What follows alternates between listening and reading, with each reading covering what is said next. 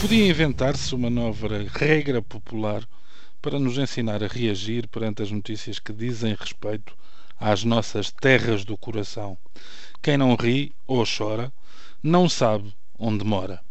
Ora, quer o destino que, numa semana em que dois distintos filhos da minha cidade de adoção voltam a ser notícia, falo dos poveiros Rui Costa, ciclista que voltou a chegar com avanço numa etapa da Volta à França, e de Alfredo José de Souza, provedor de justiça, que preferiu manter a integridade e a consciência a ver-se perpetuado no cargo,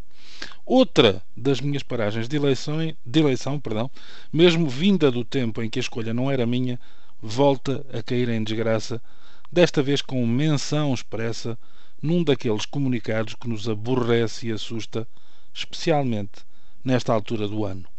Eu traduzo o melhor da minha infância, da minha adolescência, da minha juventude, e não vale a pena continuar por aí adiante, localizou-se e em boa parte deveu-se a uma terra hoje muito maltratada chamada São Pedro do Estoril. Há uns anos, poucos, pela calada da noite, partiram-na ao meio, cortando o trânsito de passagem de um lado para o outro da via férrea e isolando definitivamente a meia dúzia de quarteirões que fica do lado do mar agora apenas acessível por uma entrada e saída da estrada marginal.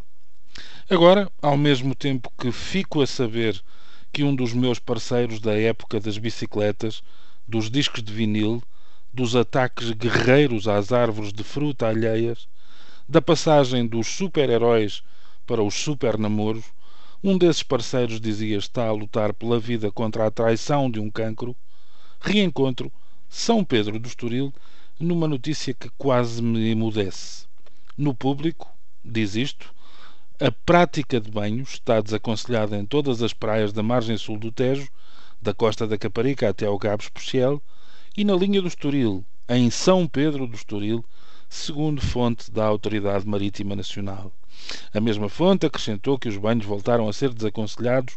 apesar de a interdição ter sido levantada na segunda-feira pela Agência Portuguesa do Ambiente, APA, por terem surgido novas queixas de irritação cutânea entre alguns banhistas. A APA decidiu levantar a interdição por não ter estabelecido uma relação causal entre as situações de comichão relatadas por várias pessoas e a presença de microalgas nas águas. Nesta quarta-feira à tarde, que é como quem diz ontem, a Capitania do, do Porto de Lisboa mandou içar a bandeira amarela nas praias da Fonte da Telha de São João da Caparica, em Almada, depois de terem surgido novos casos de banhistas com sintomas de alergias na pele. A mesma medida foi tomada em São Pedro do Estoril, na linha de Cascais, onde 12 pessoas, sobretudo crianças, apresentaram as mesmas queixas após banhos no mar. Não é a primeira vez que aquela baía aquela baía natural limitada pela pedra do sal e pontuada pela pata de cavalo, não se assustem, são apenas rochas com nome em caso de dúvida, passa por maus bocados. Mas faz-me especial confusão o uso de duas palavras nesta notícia, especialmente crianças, porque sou empurrado para as temporadas de menino em que a praia era exatamente o nosso tesouro, o nosso castelo, o nosso ponto de fuga, o nosso recreio e, de alguma maneira, o nosso ninho. Passaram uns anos, é certo, mas mesmo assim tenho toda a esperança